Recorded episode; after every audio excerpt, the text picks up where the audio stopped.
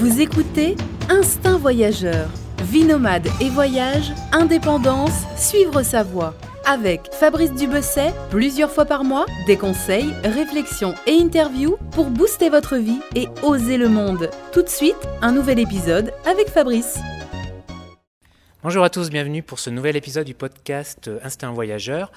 Et je suis toujours à Mexico et euh, je suis avec euh, pardon, Nadia, Myriam et Florence, qui, euh, trois jeunes françaises qui se sont installées, euh, qui vivent euh, à Mexico et qui ont créé, qui ont créé Francia Casa, qui est une agence de filles au père. Et eh ben, elles vont nous raconter un peu tout ça, mais d'abord, euh, bah, elles vont se présenter un petit peu chacune en deux, trois mots, c'est-à-dire bah, depuis combien de temps elles sont là, etc. Alors je commence par toi. Bonjour, euh, moi c'est Myriam, j'ai 28 ans et je suis arrivée en mars 2013 à Mexico dans le cadre de mon stage de fin d'études en développement et politique sociale. Et du coup, euh, tombée amoureuse du pays et j'ai eu envie de rester dans le cadre de différentes expériences. Et on lance Friends en Casa depuis euh, quelques mois. D'accord. Et donc tu me disais là, tu travailles, tu donnes des cours de français. Enfin, depuis quelques, depuis que tu es arrivé en fait après ton stage d'études, tu as enchaîné sur des sur des cours de français. euh. Oui, euh, j'ai ouais, continué à travailler dans l'institution. euh, C'était euh, une institution gouvernementale pendant quelques mois. Et puis après, ouais, j'ai commencé à donner des cours de français assez rapidement à des particuliers et des cours en entreprise, notamment chez BNP Paribas. Et en parallèle, je continue à faire des projets euh, centrés sur la protection sociale. D'accord. Et donc à toi, Nadia? Bonjour, je m'appelle Nadia, j'ai 28 ans aussi. Euh, je suis à Mexico depuis bientôt 4 ans maintenant et je suis arrivée en fait pour euh, lancer et développer la marque de thé Kousmiti. Euh, voilà, donc je travaillais pour Kousmiti en France et ils m'ont euh, proposé ce job euh, au Mexique, donc c'était un challenge et pareil, euh, je, Francia Casa depuis quelques mois et nouveau challenge dans nos vies. Voilà. Et enfin la dernière, Florence. Bonjour, euh, donc moi c'est Florence, j'ai 27 ans. Euh, je suis là aussi depuis 3 ans au Mexique. Euh, alors moi je suis arrivée dans, un autre, dans une autre industrie qui est l'industrie des cosmétiques. Donc en bossant chez L'Oréal euh, tout d'abord pendant deux ans et maintenant dans une autre entreprise mexicaine, un distributeur. Et, donc voilà, ce, projet de Francia Casa euh, enfin, a commencé il y a déjà presque six mois et c'est vrai que c'est très très motivant. Et on croit beaucoup à ce projet parce qu'on est la première agence euh, de au au Mexique et donc on, on croit beaucoup en ce projet. Alors pourquoi vous êtes euh, lancé dans sur cette thématique, sur ce créneau? Parce que parce qu'on s'est rendu compte en fait déjà qu'il n'y avait pas d'agence euh, d'agence d'agence de jeunes au pair basée basée au Mexique, donc on y a pensé directement. Et aussi on s'est rendu compte de, de plusieurs choses que les que les enfants à Mexico sortent très tôt euh, de l'école à vers 13h 14h, donc il n'y avait pas trop d'activité l'après-midi. Donc euh, on pensait que ça pouvait être intéressant pour les pour les parents et aussi ça fait quand même un moment qu'on est là et on s'est vraiment rendu compte euh, de l'engouement euh, des Mexicains pour la culture française. Donc c'était c'était le perfect match. Mais justement, quelle est la place du français ici? C'est la deuxième langue après l'an- après l'anglais? Après l'anglais, c'est la, la deuxième langue étudiée, oui. Il y a énormément, il y a énormément de personnes intéressées par, par la langue française qui cherchent à apprendre, qui cherchent à apprendre le français. D'accord. Et donc ici, le système euh, éducatif, c'est tu as cours le matin et l'après-midi, c'est des activités, si les familles euh, le peuvent, ont les moyens, j'imagine, ou euh, c'est ça? C'est ça, ils, fi- ils finissent à 13-14 heures et ils ont toute l'après-midi de libre pour faire leurs activités, faire ce qu'ils ont envie de faire. Donc voilà, ça pouvait, aussi aider les parents d'avoir un, un jeune... Parce que, parce que tu dis fille au père depuis le début, mais c'est aussi, les... Enfin, on, est ouvert aussi aux garçons, c'est des jeunes au père. Donc pour s'occuper des enfants l'après-midi, leur faire des activités et, euh, et leur apprendre le français. Donc c'est ça le plus du jeune au père. D'accord. Donc euh, bon, pour ceux qui euh, qui connaissent pas, donc euh, une fille au père, le, le truc c'est que tu, tu viens ici en général pour euh, quelques mois, six mois, un an? De 3 à 12 mois, oui. De trois à d'accord. Donc tu es hébergé par, euh, bah, en fait, nous explique-nous exactement, euh, plutôt dans les détails. euh. Ben, un jeune au pair, c'est une personne qui vient, qui vient, qui vient à l'étranger euh, pour une durée déterminée. Bon, pour nous, c'est de 3, nous on propose de 3 à 12 mois, donc pour s'occuper des enfants et euh, leur, apprendre, euh, leur apprendre le français dans ce cas, et aussi pour avoir un échange culturel avec, avec la famille entre la culture française et la culture mexicaine. Et donc les avantages pour quelqu'un qui, qui vient ici pour une fille au père? Alors les avantages, euh, donc voilà, on est la première agence. C'est vrai que les au en général, si, si on voit un peu le marché, vont, vers des pays anglophones. Donc beaucoup l'Angleterre, les États-Unis, maintenant l'Australie. Et c'est vrai que l'espagnol, c'est une, langue de plus en plus parlée. Et, l'Amérique latine aussi, un continent de plus en plus bah, recherché. Donc du coup, c'est vrai que un au qui part au Mexique, c'est une aventure c'est une aventure personnelle euh, intéressante parce que c'est un choc culturel avec la, la, culture française. Et, euh, et, après, bon voilà, c'est s'occuper des enfants. Euh, enfin, les activités de c'est les mêmes dans tous les pays, mais c'est vrai que le côté culturel est, je pense, très attractif pour, pour un Français. Oui, c'est plus exotique que l'Espagne. C'est clair. Ça donne aussi plus envie, comme, comme euh, Florence disait, c'est que en général, une fille au père, on a l'habitude de la voir aller en Angleterre ou aux États-Unis, etc. Et le Mexique, c'est quand même un peu plus tentant. Euh, en France, on a une image super exotique euh, du Mexique. Mm. Donc ça, ça, ça, change. Mm. C'est une bonne alternative à l'Espagne. Voilà, exactement. la meilleure, en fait, la... ouais, finalement. Alors c'est vrai que aussi, bon, on pourrait penser que le, la Colombie, l'Argentine, c'est des pays aussi incroyables. Euh, ça l'est, hein. Ça l'est.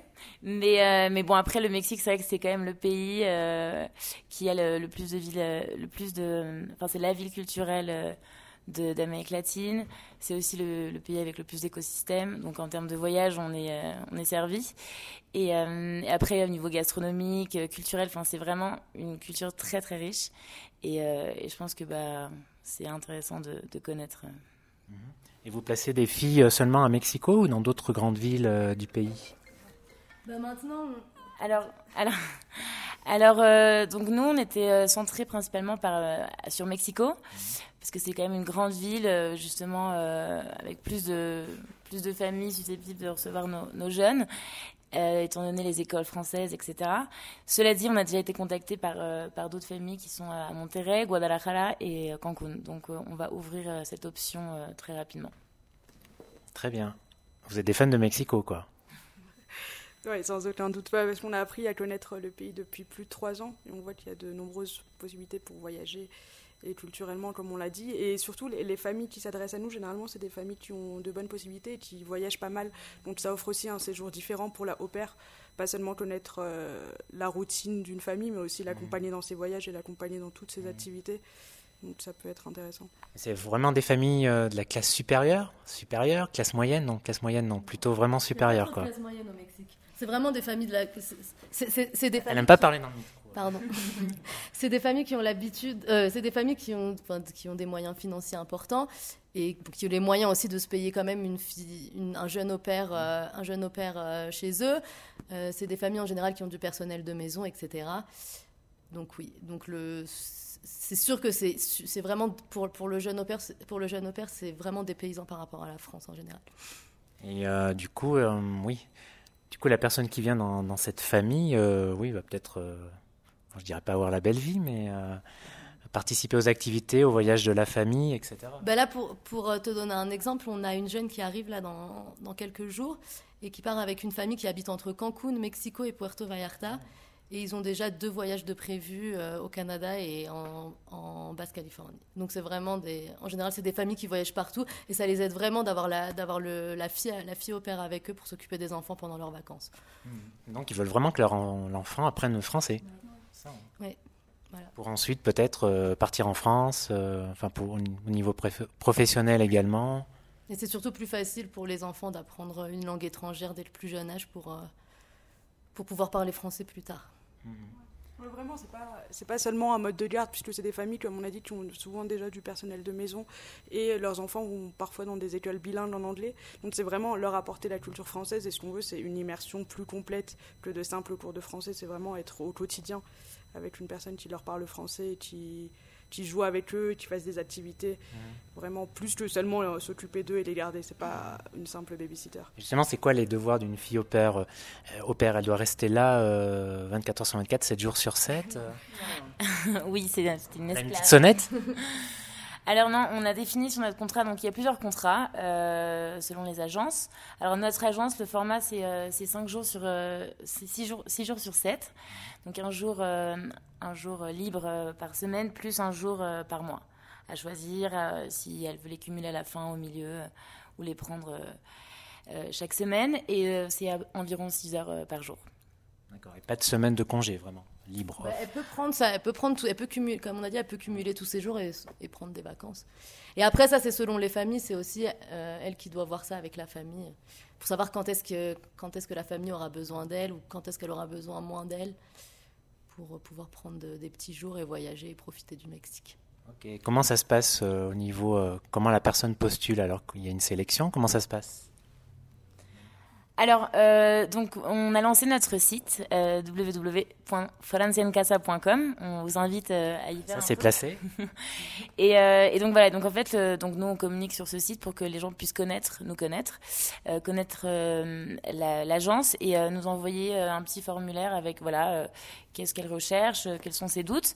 Donc ça c'est le premier contact et rapidement euh, on, fait un entretien Skype, puis un CV, une vidéo, et au fur et à mesure, on voit si le profil est, correspond. Euh, et, donc voilà, ça c'est plutôt la personnalité. Après, c'est vrai qu'on demande euh, des jeunes qui ont au moins deux ans d'expérience en garde d'enfants, de préférence avec des, recommandations. Et Mon neveu, tout ça, ça marche Ça marche. ça marche et on veut vraiment. Enfin, on, on, voit plusieurs profils. On veut, on voit qu'il y a certaines personnes qui veulent au Mexique qui veulent venir au Mexique que pour voyager. Donc, on veut vraiment des gens qui sont intéressés par le Mexique, mais aussi par, la, par cette, euh, cette mission de, garde d'enfants et d'échange culturel, euh, plus que le simple voyage. Euh. Et alors, dis-moi, quel serait quel est l'emploi l'emploi du temps type d'une fille au père chez vous? Du coup, comme euh, on le disait, généralement les enfants au Mexique ont cours seulement le matin, donc euh, de 8h à 13h ou 14h généralement. Donc euh, toutes les matinées du jeune au père seraient libres. Et la volonté de Francia en Casa, c'est de proposer des cours d'espagnol déjà. Donc l'agence s'engage à trouver un professeur d'espagnol pour les jeunes qui le souhaitent et aussi de proposer pourquoi pas des activités en rapport euh, avec la culture mexicaine pour les jeunes euh, qui s'intéressent d'aller un peu au-delà de la simple garde d'enfants ou de rencontrer des professionnels dans le domaine d'études. Par exemple, si un, étudiant en astronomie, pourquoi pas le, lui faire rencontrer de fameux chefs ici, un étudiant en ciné, le mettre en contact. Donc vraiment aller au-delà de la simple expérience au père et profiter des matinées pour, euh, pour, une, pour une immersion plus complète et plus personnelle. Ah c'est carrément sympa et c'est carrément un plus, c'est clair on parle souvent de, bah, on parle toujours de filles au père, mais euh, les garçons, ils peuvent postuler Oui, bah, nous, on a vraiment tenu euh, pour, pendant la construction du site et toutes nos campagnes à mettre jeunes au père et pas du tout euh, se focaliser sur filles au père. dans la réalité, c'est vrai que pour l'instant, toutes les familles insistent pour que ce soit une fille. On a deux candidats garçons enfin, qui ont montré de l'intérêt, donc on les a dans notre base de données. Et on plus, dans une société latine, ça va être dur à vendre, non c'est un peu, Ça peut être difficile à, accepter un, garçon qui s'occupe des enfants et qui reste à la maison. Il y a un peu de voilà, dimension intimité et confiance. Euh, parce que le jeune est logé à une chambre dans la, chez la famille du coup, ça peut être délicat. Mais, euh, mais pour l'agence, il n'y a pas de, de souci. d'une manière traditionnelle, euh, la plupart des, ouais, des jeunes au pair, c'est des filles, genre peut-être 80, 90%. Je ne sais pas si vous avez des chiffres. On n'a pas de chiffres, mais, mais on dirait que 90%. En général, en général c'est des filles au pair, c'est vrai. Hmm, alors que pour, même pour un garçon, c'est un bon moyen de vivre à l'étranger, euh, enfin de gagner un peu d'argent. C'est le cliché en fait. La au pair, la babysitter, c'est une fille quoi. Mais bon pense que, que, les filles comme les garçons peuvent avoir de l'intérêt pour les enfants et vraiment être enthousiaste à l'idée de s'occuper d'enfants et dans un autre pays. Donc on n'a pas voulu se fermer. On l'espère. Ah, vous avez raison, carrément. Euh, en effet, il n'y a pas de raison. Tout ça, c'est, euh, comment dire, construction culturelle. Oui, carrément. Et alors, parlons un peu argent. Euh, parlons un peu argent. Parce que moi, ça m'intéresse aussi. Euh, alors, la personne qui, qui, postule, est-ce qu'elle doit payer déjà quelque chose euh, pour, pour entrer dans le processus, comme, comme demandent certaines agences, il me semble La, la, la, la, fille, au père, alors son seul frais, c'est le billet d'avion pour venir ici. Mais sinon, sinon non, il n'y a aucun. Enfin on lui, lui demande vraiment juste de payer son billet d'avion et une fois ici, bah, elle est rémunérée. Pas des frais de dossier Non. Pour la famille. Parce qu'il y a des agences, hein, je crois qu'il me semble que c'est comme ça. Non, nous, non. C'est vraiment, on, se rend compte que c'est des jeunes. Euh, enfin, nous, nous, aussi, on a eu ces envies. Nous aussi, on a eu, euh, on a eu envie de voyager. Euh, à, cet âge-là, bon, on n'est pas vieille, mais bon, maintenant, maintenant, on, on, sera, enfin, on fera, on fera plus ça, mais. Bah, quand même bah, on ne fera, on, on, on sera pas au père, quoi, ni babysitter. Mais bref. Euh, ouais, donc c'est des personnes qui ont pas, c'est des étudiants en général, donc ils n'ont pas beaucoup de, ils ont pas beaucoup d'argent, ils ont pas beaucoup, enfin, donc c'est pour ça qu'on leur demande juste le billet d'avion qui est déjà assez cher pour venir au Mexique. Donc. Et la personne sur place, elle est payée en pesos. Voilà, elle est payée toutes les deux semaines en pesos. Qui est euh, le montant est de? Et de euh, 5000 pesos, qui fait à peu près en euros. Entre 250 et 300 sur le 250 et 300. D'accord. Vraiment, le, le modèle de en Casa, c'est que le jeune n'a rien à payer à part son billet d'avion. Et euh, il, est nourri, logé, blanchi, comme on a dit. Il peut bénéficier de voyages avec la famille et vraiment être euh, dans de bonnes conditions. Et en plus, une indemnisation, c'est pas un salaire, une indemnisation mensuelle de l'ordre de 5000 pesos qu'on paye euh, bah, toutes les deux semaines. Du coup, c'est un peu son argent de poche. Ce qui lui permet de faire des dépenses quotidiennes, voire peut-être même un peu d'économiser si. Vraiment, il peut arriver à économiser vu que les repas sont pris en charge par la famille et le logement. Euh, il peut arriver à économiser pour faire des vacances euh, après son séjour comme au pair. Souvent, les, on, on imagine que les jeunes ne vont pas s'arrêter à leurs six mois, par exemple, de séjour au pair, mais vont peut-être rester un septième mois pour découvrir le pays. Et voilà. Et cette indemnisation leur permettra de le faire. D'accord. Et alors c'est plutôt du côté de la famille qui, de- qui a- elle doit payer un, un- un droit ou quelque chose comme ça. Au début, elle doit payer les, les, comme les entry fees pour pouvoir, euh, enfin pour, pour nous aider nous dans la recherche du jeune, etc. Et ensuite euh, pa- payer mensuel, nous payer mensuellement à nous, et nous on reverse le- l'indemnité aux jeunes. D'accord. Alors comment vous voyez le développement euh, de Franciane Cassa? Vous allez euh, comment vous voyez ça? Bah, on, on le voit super bien. On a, on a, il y, a, il y a énormément d'intérêt pour Francia Casa, euh, surtout les familles. Et en fait, on pense que maintenant que Florence part retourne dans un mois, euh, dans un mois vivre en France, donc ça va énormément nous aider pour le recrutement des jeunes sur place et d'avoir une personne, vraiment d'avoir une équipe internationale et d'avoir une personne qui soit en France et, et Myriam et moi euh, ici au Mexique. Donc on pense que ça va vraiment nous aider de l'avoir sur place là-bas parce que c'est un peu compliqué à chaque fois d'être, enfin, de pouvoir chercher des jeunes. On est en contact avec nos amis pour qu'ils nous aident, à nous faire de la pub dans les universités, etc. Mais c'est pas évident. Et, et du coup, le fait qu'elle soit là-bas, elle, pour, elle, enfin, ça, ça- ça- elle pourra, euh, elle pourra, hein, comment, comment on dit, faire les, enfin, faire les entretiens aux jeunes, etc.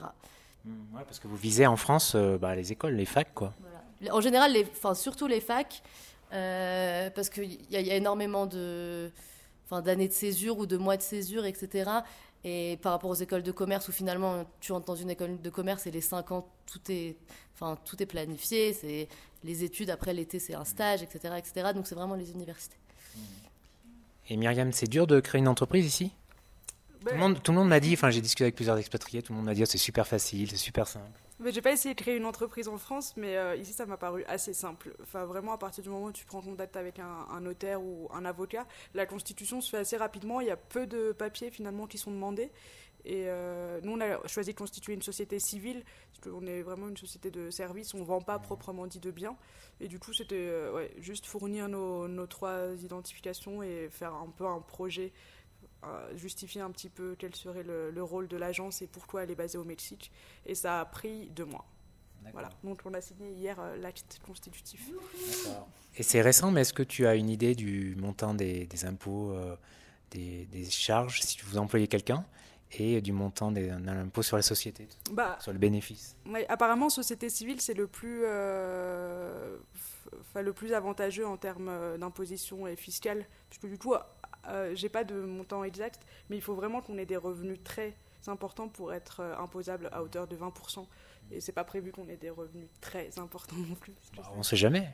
Oui, bah, la volonté, tu parlais du développement de Francia en Casa, dans un premier temps, c'est c'est élargir aux villes euh, autres que Mexico, donc dans d'autres villes du Mexique, et pourquoi pas, si ça marche dans quelques années, dans d'autres pays d'Amérique latine, pour que Francia en Casa soit Francia en Amérique latine. Bah, vous n'avez pas, pas besoin de changer de nom, en fait, justement. Changer le- juste changer le logo selon le pays, Ouais, parce que notre logo, c'est euh, le drapeau du Mexique. enfin le- la carte du Mexique. Ah, ça peut être euh, carrément une multinationale. quoi. Voilà, on espère. Côté en bourse. Voilà, spécialisé sur l'Amérique latine, pourquoi pas Parce que c'est vrai qu'il y a plein d'autres pays. euh, L'Argentine, l'Argentine doit être assez demandée, je pense. Bah, L'Argentine, il y, a déjà, il y a déjà une agence qui est basée là-bas et qui ramène des Français. Mais ouais, la Colombie, euh, le Brésil, le Chili, why not? Qu'est-ce que vous aimez euh, particulièrement ici au Mexique? Hmm, Beaucoup de choses. Bah, la vie qui est beaucoup plus facile qu'en France, euh, moins de stress. Euh, bon, après, le travail, c'est différent. C'est- vrai, que- c'est vrai que c'est beaucoup moins de pression au travail parce que bon, c'est- différent de la France. Mais bah, la, la vie, la vie plus facile, euh, de voyager, euh, juste partir en week-end et vraiment être complètement euh, dépaysé de la ville de Mexico. Euh, bon, la gastronomie, on aime bien, mais on préfère la gastronomie française, franchement. Ouais, je comprends. Je suis pas non plus hyper fan des tacos et tout ça. Moi, j'aime bien les tacos, mais c'est dur de. Enfin, c'est. C'est c'est- ouais. C'est pas tous les jours qu'on mange mexicain. Et on est bien content de rentrer en France pour bien manger, ça c'est sûr. Il doit y avoir pas mal de restos français, non, ici? Ouais, c'est très cher. Du genre, euh, c'est combien un, un repas? Je sais pas, 20 euros. ah, ouais. ah oui, quand même, d'accord. Ah, en effet, c'est cher, ouais. Mais non, mais c'est- sûr. Et, et le climat surtout. On a vraiment. On a pratiquement jamais froid. Ouais, là, il fait assez froid ces derniers... Enfin, moi, j'ai presque un peu froid, quoi, ces derniers jours, euh, je trouve. ici. Il fait assez frais. Non, mais si t'habitais tout, euh, tout- toute l'année en France, tu dirais pas ça. Ah ouais, non, non, mais là, j'imagine, ouais, en janvier, là, c'était terrible. Le 2, février, le 2 février, la température était de 20 degrés, donc un peu froid, Fabrice exagère. Non, c'est vrai. Non, mais en même temps, c'est parce que je viens de Colombie. En Colombie, il fait 10 degrés de plus. Du coup, euh, du coup je me suis plus... euh, du coup, ici, je trouve qu'il fait frisquer, quoi. Mais dans un mois, dans un mois euh, il va commencer à faire vraiment super beau. Du mois de mars jusqu'au mois de mai, c'est les meilleurs mois au Mexique. Et il fait pas trop chaud, c'est quoi la température maximale ici? Non, le max 28 degrés. 28 degrés. Faut pas qu'il fasse trop chaud parce qu'avec la pollution, c'est un peu euh, asphyxiant. Ouais, c'est assez euh, pollué. hein. Souvent, euh, moi, j'habite. euh, mon appart là est assez haut, dans, au 16e étage. Donc, on a une vue vraiment dégagée sur la ville, ce qui est sympa. Mais on voit bien au loin, quand c'est clair, une espèce de nuage de pollution au-dessus de la ville. On le voit vraiment clairement, enfin, comme à Paris, j'imagine. Non, mais ici, beaucoup, non, ici c'est pire. Quand tu prends l'avion et que tu atterris à Mexico, tu vois une couche jaune au-dessus de la ville. Non, ça n'a rien à voir avec Paris, vraiment. Paris, c'est clean. Si tu Mais fais ici, du. ouais, on, on s'en rend compte les, les peu de fois où c'est moins pollué, on voit totalement l'horizon et on arrive à voir les volcans qui sont à Puebla. Et ça arrive tellement rarement qu'on se dit, mais en fait, tout le temps c'est pollué. Parce qu'on voit très peu alors qu'on les aperçoit de près. Mais la municipali- municipalité fait des choses euh, contre ça, contre la pollution? Enfin, je sais pas, circulation alternée, développement du vélo? ou- Bah, y a des cette année, enfin en 2016, il y a eu des mesures qui avaient été prises pour euh, un jour sur deux limiter la circulation des voitures selon la plaque d'immatriculation. Mais du coup, ce qui pollue le plus, selon moi, c'est les mitros, les minibus, les petits bus. Pourquoi? Pourquoi? Ah oui, les, les trucs un peu pollu- euh, pas les euh, pas les lignes de bus, tu veux dire les. euh, petits bus verts. Ça, ici, on dit que c'est les mitros, c'est des. Mais il y en a pas beaucoup comparé en Colombie où il y en a vraiment plein. Ah, je trouve qu'il y en a. Ici, il y a le métro aussi. Ouais, parce qu'il y a le métro. Mais du coup, moi, je trouve que c'est. Enfin, ils ont des pots d'échappement, ils dégagent du noir en permanence. Et ils sont. Enfin, eux n'ont jamais été ni interdits ni réduits de circulation. Donc, plus que les, les simples automobiles, ouais, je pense qu'il faudrait prendre plus de mesures. Mais C'est facile pour se déplacer. J'imagine vous avez pas de voiture vous. Bah moi, je, là, j'ai plus de voiture depuis un mois, mais sinon, ça faisait deux ans que j'avais une voiture. Et euh, bah c'est Non, la ville est tellement. la, la- la- ouais, la ville est immense. C'est pas évident en, en transport. En transport, c'est plus rapide, mais vu que la, la ville est vraiment blindée de gens et surpeuplée, enfin, le- le- les transports sont toujours, euh, sont toujours complètement blindés. Donc du coup, être dans sa voiture, c'est plus long, mais c'est plus euh, commode. Ouais, J'ai pris le métro plusieurs fois. C'est vrai qu'il y a du monde. hein. Mais, mais, Même- Même le week-end. mais toute la journée, tout, fin de, c'est incroyable. Les bus, pareil, le métrobus, c'est pareil. C'est, elle est surpeuplée la ville. Ah, il y a 26, mi- 26 millions d'habitants quand même euh, dans l'agglomération. Franchement, on le sent parce que, par exemple, les métrobus qui traversent euh, Avenida Insurgentes, qui est l'avenue la plus longue de la ville, les métrobus passent moins d'une minute, enfin vraiment très régulièrement, moins d'une minute entre chaque métrobus et tous sont bondés. Donc c'est pas tant un problème de moyens ni de transport, c'est un problème de. Enfin, il y a trop de gens, vraiment de surpopulation. Ça me fait halluciner. On se rend pas compte. On est content. Ils de- disent souvent, les Mexicains, euh, ya somos muchos, on est beaucoup trop. Ils s'en rendent compte. On est content de partir le week-end quoi. De... Ouais, c'est pour ça. Et c'est l'avantage de Mexico parce qu'à moins d'une heure, euh, deux heures, on a des, des villes qui n'ont rien à voir et qui sont, où tu peux prendre l'air et être euh, vraiment dans un environnement beaucoup plus calme et euh, apaisé. C'est marrant. On peut sortir rapidement de tout ce chaos et après retrouver Mexico et aimer la ville puisque les énergies en font partie aussi. Très bien les filles, euh, je crois qu'on a fait le tour de la question. À moins que vous ayez quelque chose à rajouter, sinon, euh, sinon en tout cas, non. On espère que l'idée de Francia Casa va vous plaire et vous donner envie d'en parler à, à vos proches. Et vraiment, on l'a fait dans l'idée de rapprocher deux pays qu'on aime beaucoup Et de, je pense que ça peut être une bonne expérience pour des jeunes désireux de voyager et aussi faire profiter à des familles de notre culture. Carrément, oui, c'est carrément une, c'est une bonne, une bonne expérience à faire quand on est jeune. C'est quelque chose qui n'est pas très répandu, je pense, en France, de partir au perse. C'est plus un truc anglo-saxon. Oui, carrément. Et du coup, on a envie que, que ça devienne un peu, que ça devienne plus classique pour les Français et qu'il y ait moins de, de freins, quoi. Vraiment le voir comme un partage d'expérience et aller faire confiance, quoi. Et ça peut, voilà, rapprocher de pays. Très bien, ben merci euh, Nadia, Myriam et Feu Florence qui nous a quittés avant.